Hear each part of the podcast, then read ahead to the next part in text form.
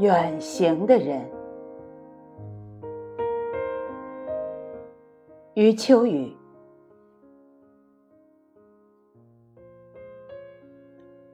除了少数例外，正常意义上的远行者，总是人世间比较优秀的群体。他们如果没有特别坚定的心智和健康的体魄，怎么能够脱离早已习惯的生命温室，去领受漫长而陌生的时空折磨？天天都有可能遭遇意外，时时都要面对未知，许多难题超越了精神储备，大量考验关乎生死安危。在这种情况下。除了人格支撑，无处可以求援。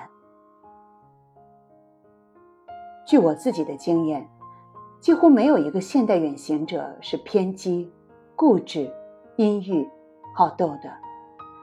反之，我经常看到那些满口道义、鄙视世情的人，参加某种集体旅行时，大多狼狈不堪。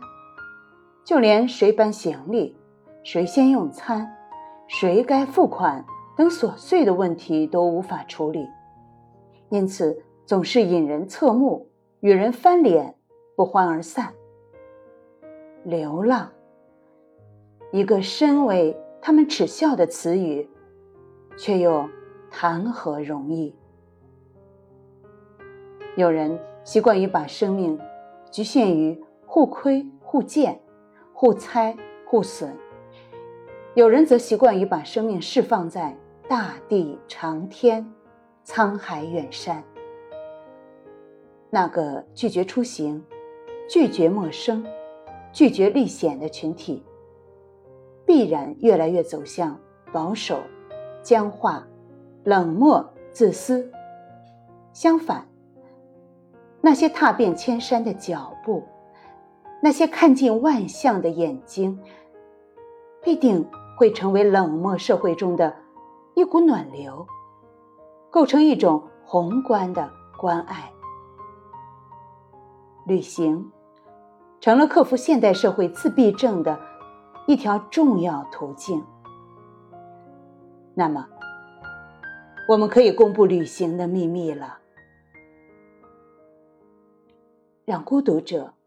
获得辽阔的空间，让忧郁者知道无限的道路，让文化在脚步间交融，让对峙在互访间和解，让深山美景不再独自迟暮，让书斋悬丝不再自欺欺人，让荒草断碑再度。激活文明，让古庙红钟重新启迪凡心。那么，走吧。